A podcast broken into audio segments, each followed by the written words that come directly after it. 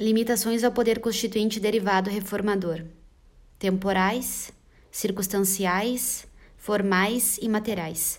A limitação temporal é a proibição de alteração da Constituição durante um determinado período de tempo, após ela ter sido promulgada.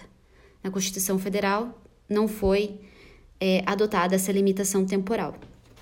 A limitação circunstancial proíbe a alteração da Constituição durante a vigência de determinadas situações excepcionais. Estado de defesa, sítio intervenção federal. Com relação às intervenções, as limitações formais são aquelas que impõem formalidades a serem observadas. Por exemplo, a limitação formal subjetiva, que reside nos sujeitos aptos a proporem um projeto de emenda à Constituição. Um terço, no mínimo, dos membros da Câmara dos Deputados ou do Senado Federal, do Presidente da República ou de mais da metade das assembleias das unidades da Federação, se manifestando cada uma delas por maioria relativa de seus membros. Então, a Constituição pode ser emendada mediante proposta de um terço, no mínimo, dos seus membros, seja da Câmara ou do Senado, do Presidente da República e de mais da metade das assembleias legislativas das unidades da federação, por maioria relativa, cada uma delas se manifestando.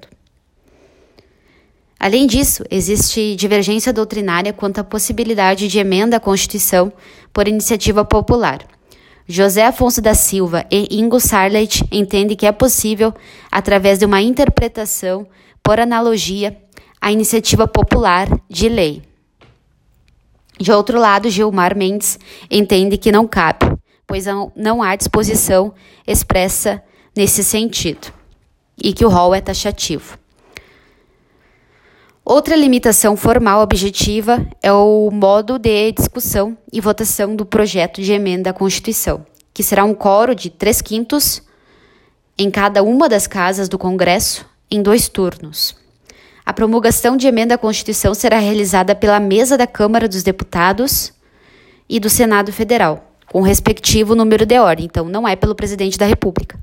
Caso a proposta, caso a proposta seja rejeitada ou a vida por prejudicada, não pode ser objeto de nova proposta na mesma sessão legislativa. Lembrando que a sessão legislativa é de 2 de fevereiro a 17 de julho e de 1 de agosto a 22 de dezembro. Com relação às limitações materiais, elas possuem a finalidade de